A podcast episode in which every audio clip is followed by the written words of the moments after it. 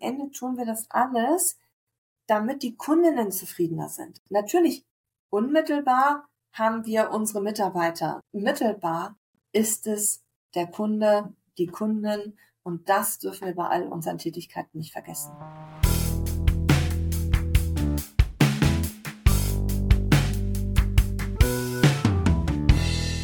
Heute spreche ich mit Stephanie Hirte von Otto über viele der Learnings der letzten Jahre in der Organisationsentwicklung. Zum Beispiel, dass klassische Strukturen manchmal auch die richtigen sind, aber dass Führung sie trotzdem ändern muss. Wir sprechen über Ottos Bemessung von Leistung und Leistungsfähigkeit als wirtschaftliche Indikatoren und dass die Ausrichtung von jeder Entwicklung an die Kundinnen und Kunden sein muss. Hallo Stephanie, danke, dass du mit mir heute eine Kaffeepause machst. Hallo David. Ja, stimmt. Ich habe meinen Kaffee vergessen, aber ich habe Wasser. Sehr gut. Wir machen trotzdem eine Pause zusammen. Ich freue mich heute mit dir über was mit Organisationsgestaltung zu besprechen. Du bist richtig auch im Organisation drin. Du bist aktiv am Gestalten. Du bist Bereichsleiterin HR Marketing, Organisationsentwicklung und Weiterbildung bei Otto. Genau. So steht es genau. noch im LinkedIn. Ja. Und das ist richtig. Ja, das stimmt. Und was bedeutet Organisationsdesign? Du hast sogar in deinem Titel hast Organisationsentwicklung. Gibt es da für dich einen Unterschied oder gehört das alles zusammen? Ja, Organisationsentwicklung ist für mich tatsächlich auf zwei Ebenen. Einmal tatsächlich in Richtung Organisationsstrukturen. Das machen wir auch, um zu überlegen, welche Organisationsstrukturen, welche Führungsmodelle sind sinnvoll für welche Bereiche, für welche Arten von Tätigkeiten. Also das ist ein großes Feld der Organisationsentwicklung. Das andere große Feld ist aber die, ich sag mal, klassische Change-Begleitung. Also immer dann, wenn Veränderungen in Organisationen anstehen, müssen die ja auch begleitet werden. Das heißt, die Menschen, die in dieser Organisation sind, die Führungskräfte und die Mitarbeiter. Und übergeordnet machen wir auch Kulturentwicklung. Also wir überlegen uns äh, Kulturleitlinien, wir machen uns Gedanken, wie wir sie implementieren, wie wir sie zum Leben bringen. Und auch das ist natürlich ein Teil von Organisationsentwicklung. Deswegen ist für mich Organisationsentwicklung tatsächlich der größere Begriff, wo ich verschiedene Facetten unterordnen würde. Design wäre für dich dann eher was zu den Strukturen gehören? Genau, genau. Also wirklich sich zu überlegen, äh, das machen wir auch jetzt seit ein paar Jahren ähm, sehr, sehr intensiv, natürlich immer gemeinsam mit den jeweiligen Fachbereichen. Also wenn eine Veränderung ansteht und die Veränderung ist ja meistens erstmal inhaltlicher Natur, man will vielleicht ein neues Geschäftsfeld erschließen oder man will durch Automatisierung seine Prozesse verändern oder, oder, oder, dass wir dann gemeinsam schauen, welche Organisationsstrukturen und eben welche dahintergelegten Führungsmodelle machen denn jetzt für die Herausforderung die dort in dem Fachbereich oder in dem Geschäftsbereich jetzt ja vorstehen, welche Prozesse und Modelle machen dann Sinn. Aber das heißt, es gibt nicht eine Struktur, was für alle passt, sondern wirklich individuell, je nachdem, welchen Bereich, welche Tätigkeit es ist. Genau, das ist uns auch ganz wichtig. Früher gab es ja im Grunde genommen, also was heißt schon früher, aber ähm, doch, äh, ich glaube, so vor zehn Jahren war es ja einfach gängig. Man hatte das klassische Organisationsmodell so einer ganz klassischen Aufbauorganisation. Also man hat Abteilungsleiter als klassische Führungsrolle, darüber bei uns hieß es dann Bereichsleiter, darüber Direktoren, darüber die Geschäftsführung. Und solche Organisationsstrukturen kennen wir ja alle. Und dann vor ein paar Jahren kam ja auch so ein bisschen dieser Trend, auch ein bisschen aus der Agilität, so dass wir darüber gesprochen haben, geteilte Führung. Also macht es Sinn, diese Führungsverantwortung, die bei dem Abteilungsleiter ja im Grunde genommen auf verschiedenen Feldern liegt, nämlich der fachlichen Führung, der disziplinarischen Führung, der prozessualen Führung und der strategischen Führung, macht es Sinn, in bestimmten Kontexten diese Führungsverantwortung auch auf verschiedene Schultern zu verteilen. Und das haben wir ausprobiert. Also wir haben verschiedene Projekte gehabt und äh, uns da auch ja wirklich ganz gut ausprobiert, zum Beispiel auch mal mit reinen People Leads, also die dann nur für die disziplinarische Führung und die Weiterentwicklung von Mitarbeitern verantwortlich waren und haben daraus für uns bei Otto fünf feste Organisationsmodelle entwickelt. Also ich sag mal von der ganz klassischen äh, Organisationsstruktur, wie wir sie alle kennen, bis hin zu einem Modell, wo wir tatsächlich drei Führungsrollen für diese eine ehemalige Führungsrolle haben. Und mit diesen fünf Führungsmodellen und Organisationsmodellen arbeiten wir jetzt. Das heißt, wir gucken immer auf die Kontexte, die wir dann in unserer äh, äh Organisation vorfinden und besprechen dann gemeinsam mit den Führungsverantwortlichen, welche Modelle wir für ihren Bereich und für ihre Herausforderungen sinnvoll erachten. Steht das richtig, dass die, diese klassische Führungsmodell immer noch auch äh, ein zum Auswählen ist für euch? Auf jeden Fall. Und äh, tatsächlich, das ist uns auch immer ganz wichtig. Das Neue ist nicht immer das Bessere. Ganz zu Anfang haben wir ja auch so ein bisschen gedacht, ach, das ist cool und das probieren wir mal aus. Und wir haben aber da auch entscheidende Learnings gesammelt, so dass wir zum Beispiel in einem Bereich, wo wir mal sogenannte People Leads eingeführt haben, in der nächsten Iteration, also in der nächsten Veränderung, das wieder rückgängig gemacht haben, weil wir gesehen haben, dass der Kontext, den wir dort hatten, eigentlich nicht dazu passt. Ganz generell sagen wir, wir gehen eigentlich erst in eine Matrix, wenn es wirklich komplex wird, also das, was die Fachbereiche dort tun. Und das ist meistens da, wo wir in einer wirklichen Produktentwicklung sind.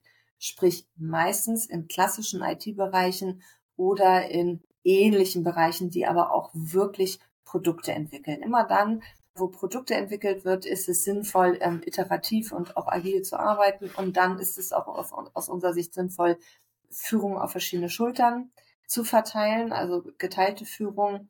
Aber in klassischen Prozessbereichen, sage ich mal, macht das klassische Führungsmodell auch Sinn. Und das heißt nicht, dass diese Bereiche dann weniger innovativ sind.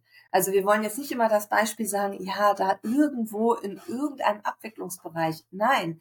Also auch in Bereichen, die natürlich für sich sagen, wir sind innovativ, wir gucken am Markt, was gibt es für neue keine Ahnung, Methoden, Prozesse, Tools und die auch in die Anwendung bringen. Das kann man alles auch im klassischen Führungsmodell. Also was ist dann genau der Unterschied? Also du sagst, dass wenn es ein komplexes äh, Feld ist, dann eher nicht das Klassische, aber wenn es nicht komplex ist, ist es dann kompliziert vielleicht nur. Genau. Dann, genau. dann eher eine klassische Führungsmodell genau. noch fahren. Das heißt aber nicht, dass es nicht innovativ ist. Genau, also ich sage jetzt mal an, an Beispielen. Natürlich, wenn ich jetzt in unseren eigenen Bereich gucke, haben wir klassische Abwicklungsabteilungen, die äh, dafür sorgen, dass alle Mitarbeiter ihr Gehalt bekommen so. Also da würde jetzt wahrscheinlich sowieso keiner denken, ach, da probieren wir mal geteilte Führung, weil das relativ standardisiert ist, was in diesen Abteilungen passieren muss, damit es einen reibungslosen Ablauf gibt. Und dann haben wir ja aber Abteilungen, zum Beispiel ähm, HR Marketing hängt ja auch bei mir oder Recruiting hängt bei einem Kollegen. Da sind wir in den letzten Jahren wirklich sehr, sehr innovativ, überlegen uns immer wieder neu, wo finden wir geeignete Kandidaten, gerade in diesem ganzen Bereich Social Media. Was können wir uns überlegen? Wenn der Star Wars Film neu kam, haben wir irgendwie Kinos gemietet, dann haben wir tech-affine Menschen irgendwie in das Kino eingeladen und all solche Sachen. Und trotzdem brauchen wir dafür keine geteilte Führung. Also auch diese innovativen und kreativen Dinge kann man durchaus entwickeln in einer klassischen Führungsstruktur. Wenn ich jetzt aber in den IT-Bereich gucke, die ja immer wieder Produkte entwickeln, meistens ja für uns als Fachbereiche, dann haben sie ja wirklich diese agilen Arbeitsweisen und Strukturen. Das heißt, sie entwickeln ein Produkt, dann wird es in den Fachbereich gegeben, es wird das nächste Produkt entwickelt. Und da macht es Sinn, in einer Matrix dann mit einem Product Owner, wie er auch immer dann in den äh, anderen Organisationen heißt, zu arbeiten und diesem Team die volle fachliche Verantwortung zu geben, so dass quasi ein, bei uns heißt es zum Beispiel Domain Lead, der da drüber sitzt, zwar die disziplinarische Verantwortung für die Mitarbeiter hat, aber nicht so stark in die Fachlichkeit reingeht. Also da wollen wir eben insbesondere noch stärker diese Fachlichkeit in den Teams belassen, die Verantwortung dafür und damit eben bei dem Product Owner oder Product Lead. Und in diesen Produktstrukturen, die auch agil arbeiten, ist eben die prozessuale Führung nochmal, hat so ein starkes Gewicht. Und deswegen haben wir da meistens so prozessuale Cluster, agile Cluster, die dann wirklich auch Mitarbeiter stellen, die die Produktteams prozessual begleiten. Und damit geben wir eben die prozessuale Führung auf andere Schultern. Das heißt dann im eher klassischen Bereich, das fachliche Lead ist auch der Abteilungsleiter? Genau. Oder der klassische der, Leiter? Genau, also der, ich sag mal so, in, in unserer Philosophie ist der klassische Abteilungsleiter vollumfänglich verantwortlich für sein Team. Das heißt, für seine Menschen, für seine Mitarbeiter, also in seiner disziplinarischen Verantwortung, natürlich auch für seine Prozesse, also wie arbeitet das Team, wie arbeitet er oder sie mit dem Team, wie arbeitet man an Schnittstellen und auch für die Fachlichkeit. Und dennoch, und das ist uns ganz wichtig, weil das haben wir schon sozusagen auch vor diesen Führungsmodellen schon seit 2016 mit einer Initiative immer wieder in die Köpfe der Führungskräfte gebracht. Ich sage immer so ein bisschen Finger weg von der Fachlichkeit. Also wir wollen nie, dass der Abteilungsleiter ganz tief reingeht. Ganz früher hat man gesagt, der beste Controller im Team wird der Abteilungsleiter Controlling. Da sind wir schon lange von weg, sondern es gilt, da wirklich dann zu gucken, wer hat wirklich die besten Führungsskills und im Sinne des agilen Mindsets, was wir unabhängig davon sehen, ob ein Team agil arbeitet, also nach Tools und Methoden, sondern wir sagen, egal wie ein Team prozessual aufgestellt ist, das agile Mindset sollte bitte jede Führungskraft sozusagen für sich verinnerlichen und damit viel Selbstverantwortung in die Teams geben. Aber natürlich hat der Abteilungsleiter am Ende die Verantwortung für die Fachlichkeit, denn er ist ja auch, wie ich immer so schön sage, der Schnittstellenmanager oder der Außenminister. Also keine Abteilung gibt es bei Otto, die nur für sich was macht, sondern wir sind ja ein großes Unternehmen und alle Rädchen gehören irgendwie zusammen. Und daher soll es ja auch so sein, dass die Teams mit der geballten Kompetenz der Einzelnen quasi fachlich das Beste entwickeln und trotzdem muss der Abteilungsleiter ja auf der einen Seite eine Vision und eine Strategie haben und auf der anderen Seite ja dann auch mit seinen Schnittstellen eben auch gut über diese Fachlichkeit sprechen können.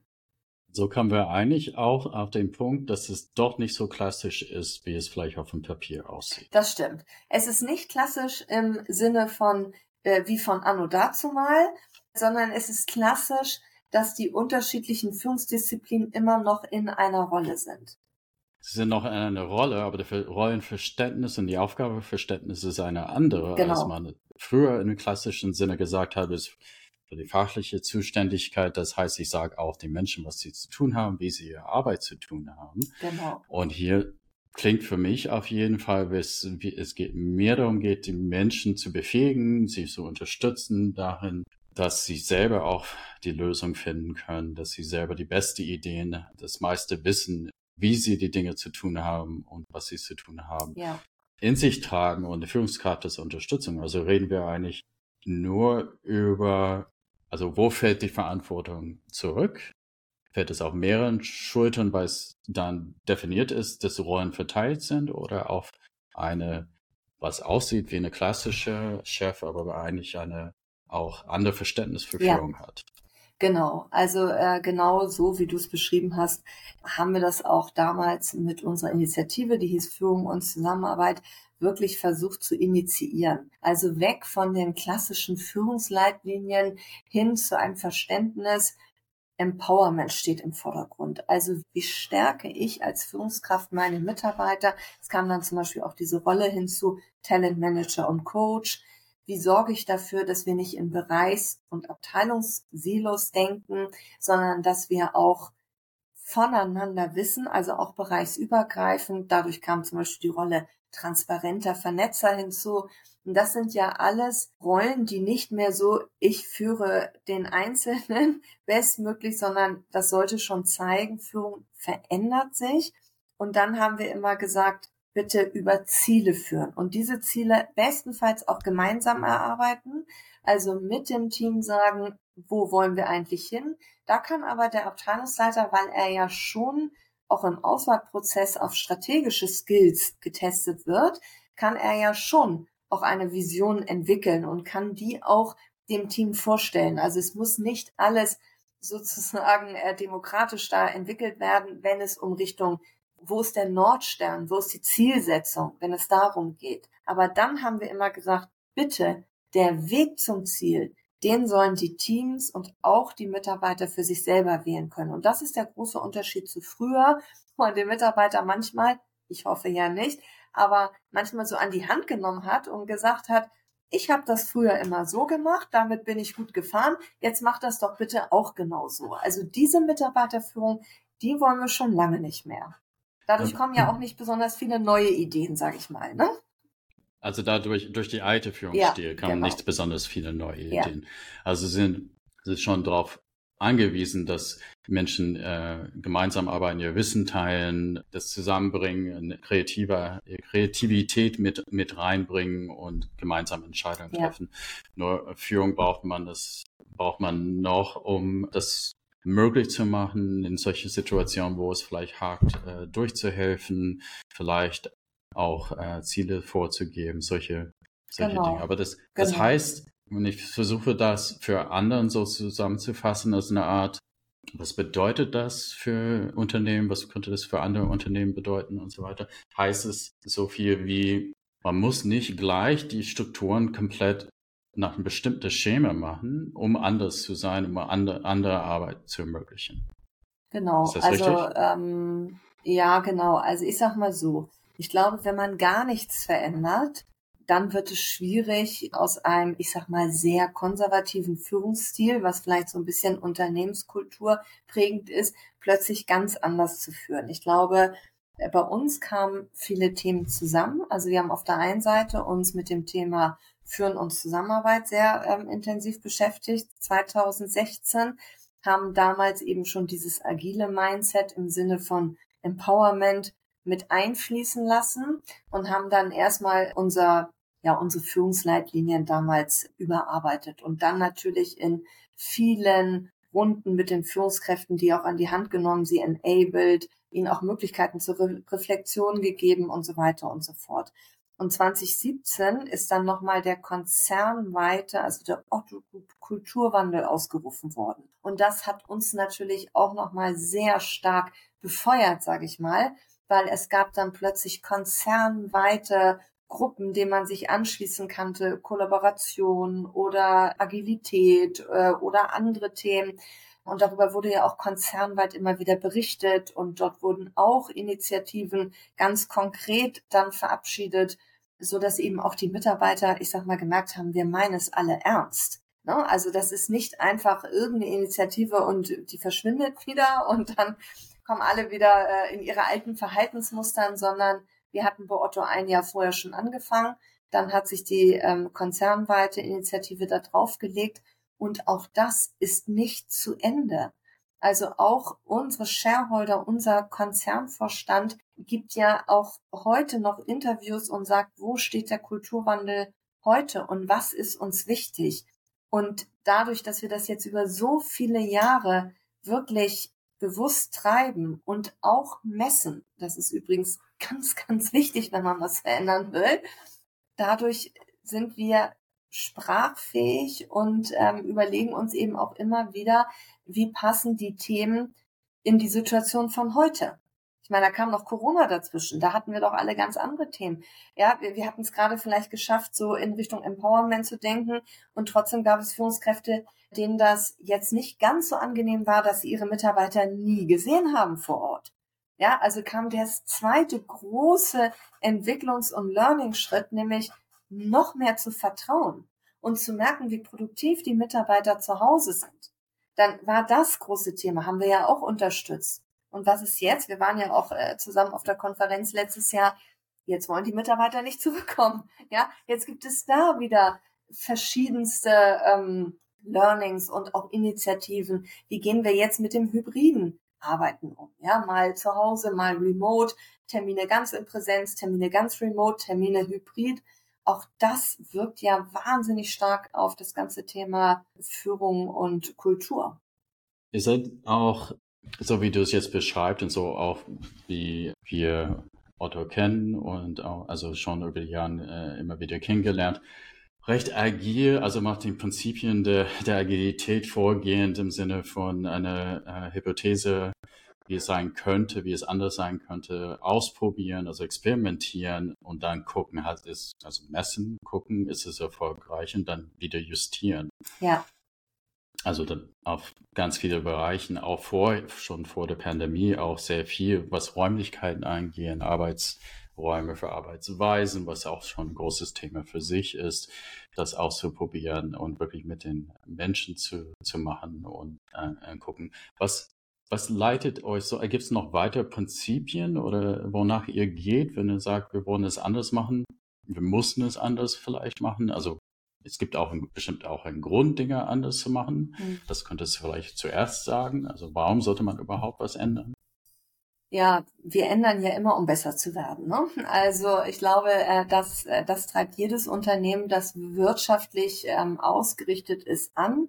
Und auch heute sagt unser Konzernvorstand, wir haben den Kulturwandel nicht gemacht, damit wir uns alle wohler fühlen, sondern wir sind ein Wirtschaftsunternehmen und wir wollen, dass unsere Kunden zufriedener sind, Kundinnen. Und am Ende wollen wir dadurch auch marktfähig bleiben und ja, wirtschaftlich uns verbessern. Also das darf man nicht aus den Augen verlieren. Und trotzdem geht das natürlich über die Organisation und damit auch über alle einzelnen Mitarbeiter. Und ich sag mal, als wir mit Führung und Zusammenarbeit angefangen haben, da haben wir uns noch sehr stark auf die Führungskräfte konzentriert, was auch wichtig ist. Sie sind die Schlüsselposition in der Veränderung. Dann kam mit dem Kulturwandel schon der Blick auf alle Organisationen, alle Organisationsteilnehmer, sage ich mal. Dann hatten wir Pandemie, dann haben wir, ähm, wie du schon richtig sagtest, das ganze Thema Future Work heißt bei uns ja New Work. Und jetzt kommen wir aus der Pandemie raus. Und gerade für Otto, wir sind ja seit Jahren auch sehr stark in der Transformation, weil wir Plattform werden. Also unser Geschäftsmodell ändert sich sehr stark. Und man muss sagen, und das ist vielleicht anders als bei manch anderen Unternehmen, dass wir in Corona starke Zuwächse hatten. Der Stationärhandel war geschlossen. Also uns ging es richtig gut und eher jetzt nach der Pandemie eben gucken, wo stehen wir gerade wirtschaftlich. Und deswegen glaube ich, ist es auch so wichtig und das haben wir jetzt versucht in den letzten Jahren, das Thema Kulturwandel, was ja auch Organisationsentwicklung ist, auch noch stärker in den Köpfen wirklich zu verknüpfen, dass wir damit auch Businessziele verfolgen. Und wir sagen jetzt immer, wir jetzt in HR, äh, dass wir Organisationsentwicklung machen, um die Leistungsfähigkeit der Organisation zu verbessern. Also Organisations- und Kulturentwicklung ist für uns kein Selbstzweck, sondern wir wollen schon auch sozusagen mit einem Business Impact wahrgenommen werden und ernst genommen werden. Und das gelingt uns jetzt mehr und mehr, weil wir eben auch sagen, wir haben mal so ein Bild gebaut, das ist wie so eine Waage. Und wir sagen klassisch, ein Wirtschaftsunternehmen misst Leistung. Und zwar meistens daran, an einem Output, also am Umsatz, am Ergebnis, natürlich auch am Weiterempfehlungsindex seitens der Kundinnen. Also auf die Kunden gucken wir natürlich, sollte es ja auch immer unser Ziel sein. Was ist aber jetzt auf der anderen Seite, neben der Leistung, die wir jedes Unternehmen in so einem Cockpit sich anguckt, alle KPIs, monatlich, quartalsweise und so weiter, was ist denn mit der Leistungsfähigkeit?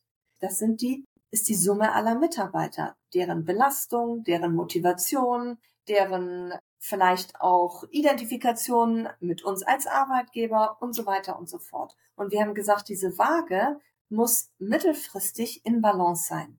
Das kann mal sein, dass eine Leistungsfähigkeit in einer Umstrukturierung, in einem Veränderungsprozess auch mal nach unten geht, weil da gerade besonders viel Belastung ist. Aber wir sind schon dafür verantwortlich, in HR auch immer wieder zu zeigen, wir können ja nicht alles äh, quasi aktiv beeinflussen, aber zu zeigen, ist die Balance da, ja oder nein?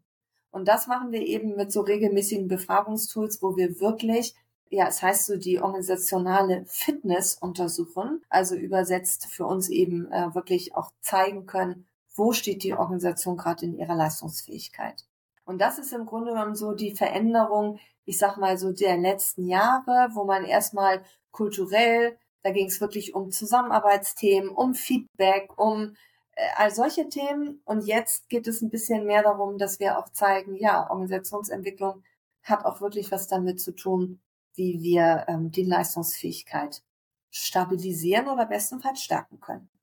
Ja, das ist spannend, finde ich das. Also, also das, das führt ihr aktiv durch aus dem HR-Bereich über die gesamte Organisation, genau. was mir ziemlich große Aufgabe erscheint. Für genau. Also so ähm, äh, genau. Und uns ist natürlich immer wichtig, dass wir sagen, wir können ja nicht bestimmte Prozesse in Fachbereichen verbessern. Wir können ja nicht direkt sagen, oh, da läuft was schief, sondern es ist so, wir haben diese Befragung eingeführt, die nennt sich High Five. Die ist mal von McKinsey entwickelt worden und wir haben sie quasi jetzt für uns so customized, dass wir sie auch intern unseren eigenen äh, IT- und äh, BI-Kollegen umgesetzt haben. Und diese Befragung, und das ist das Besondere, weil wir haben auch sonst schon eine jährliche Mitarbeiterbefragung gehabt, die Führung und auch Gesundheitsthemen sehr umfassend abfragt und dann auch äh, auswertbar ist auf Alter und Zugehörigkeit und diese ganzen Facetten. Und mit High Five, das ist eine kürzere, pragmatischere Umfrage,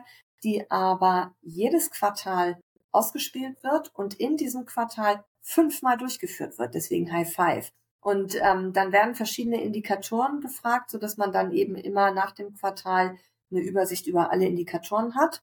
Und wenn man dann irgendwann eine lange Reihe hat, wie wir es jetzt haben, weil wir im April letzten Jahres angefangen haben, dann wird's richtig spannend, weil dann kann man wirklich a die Bereiche untereinander vergleichen. Also man hat ja quasi Landkarten. Wir arbeiten dann auch mit Ampellogikfarben. Ne, ab wann ist eine Belastungssituation im Bereich Rot? Wo ist sie grün? Wo ist sie gelb? Aber es geht nicht immer nur um die Belastung, sondern es geht auch um viele andere Indikatoren, zum Beispiel um die Einschätzung des Einzelnen, ob Entscheidungen in seinem Umfeld schnell getroffen werden. Das ist ja eine höchst relevante Einschätzung. Also wenn drei Viertel bei Otto sagen Nein, dann haben wir ein Effizienzproblem. So, und so haben wir verschiedene Indikatoren, wo wir dann wirklich auch sagen können, okay, liebe Geschäftsführung, hier scheint generell ein Problem zu sein. Oder wir gehen eben mit den jeweiligen Divisions in den Austausch, das machen wir sowieso bei Befragungen immer, und sagen, jetzt gucken wir mal in deine Daten und wir gucken mal, was bei dir los ist und wir gucken auch, und dann kommt wiederum Prozess- und Change-Begleitung, wie können wir dir helfen, um Verbesserungen herbeizuführen. Also wir lassen sie dann auch nicht im Regen stehen, sozusagen. Ja, schön. Super spannend. Also vor allem dann nicht nur die Zahlen äh, anzugucken, was natürlich eine extrem komplexe Situation und vielleicht auch nicht immer nur aus der Organisation kommt. Wie du auch gerade sagst, in der Pandemie, dass man externe Faktor sind die Zahlen nach oben gegangen. Vielleicht wieder ein externer Faktor, was hier bewirkt, dass sie wieder runtergehen, weil der Markt sich ja. verändert hat. Ja. Aber da, dagegen zu erhalten, was die Leistungsfähigkeit der Organisation ist, so ja. habe ich das verstanden. Das finde ich super spannend. Stefanie, langsam müssen wir aber zum Schluss kommen, ja, sonst wird es ein ziemlich lange, lange, lange Coffee Break werden. Gibt es noch etwas, was ich nicht gefragt habe, was du unbedingt aber noch sagen willst? Ich glaube, das Wichtigste, also ähm, bei dem ganzen Thema Organisationsentwicklung, ist, dass man Veränderung wirklich, ich meine, das sagt man immer so, aber dass man es wirklich als steten Prozess versteht. Und auch wir haben uns jetzt in HR gesagt, auch wenn wir große Kraftanstrengungen, wenn wir wirklich organisationale Veränderungen getrieben haben. Und das, das ist dann wirklich, ja, das, das geht ja schon tiefer, ne? wenn man alle möglichen Strukturen anfasst und verändert und die Mitarbeiter müssen sich verändern, brauchen vielleicht neue Skills und so weiter. Und dennoch, auch wenn wir sowas haben, wir wollen nie wieder in diesen in diese Stimmung kommen, ah, jetzt sind wir erstmal durch. Jetzt legen wir uns erstmal hin, so umgangssprachlich, sondern wir wollen sagen, spätestens alle zwei Jahre gucken wir kritisch drauf in einer Art Release oder in einem Art äh, Überprüfungsmodus, damit auch das Unternehmen wirklich in die DNA bekommt, dass Veränderung sein muss und auch regelmäßig durchgeführt wird und das nicht immer so, früher hat man dann immer gesagt, ja, ach, nach dem und dem Prozess, dann wird wieder alles gut. Nein, also mhm. dann wird's nicht mehr gut. Also wenn man darauf wartet, dass alles still bleibt, dann wird es nicht mehr gut. Im Gegenteil, es wird ja deswegen gut, weil wir eben nicht aufhören, uns zu verändern und weil wir auch immer wieder quasi den Blick nach draußen richten müssen und sagen müssen, was verändert sich, wie verändert sich vor allen Dingen der Kunde und damit der Markt und wie müssen wir uns dann verändern. Und das ist vielleicht das Letzte noch, dass das auch, auch in unsere Kulturleitlinien übergeht, wirklich dieses Gefühl Customer First. Auch wir als HR, dass wir immer wieder sagen, am Ende tun wir das alles, damit die Kundinnen zufriedener sind. Natürlich unmittelbar haben wir unsere Mitarbeiter, ne, haben wir auch eigene Ziele für Mitarbeiter, für Führungskräfte. Aber mittelbar ist es der Kunde, die Kunden und das dürfen wir bei all unseren Tätigkeiten nicht vergessen. Vor allem, das schließt sich nicht aus, sondern das, das eine unterstützt das andere. Und das ist ja. eigentlich das, das Schöne dabei. Ja, sehr schön. Vielen Dank, Stephanie. Und ja, ich hoffe, gern geschehen. Also ich bin mir sicher, wir sprechen auch bald wieder. Und ähm, habe mich sehr gefreut. Danke dir. Hab mich auch gefreut. Vielen Dank.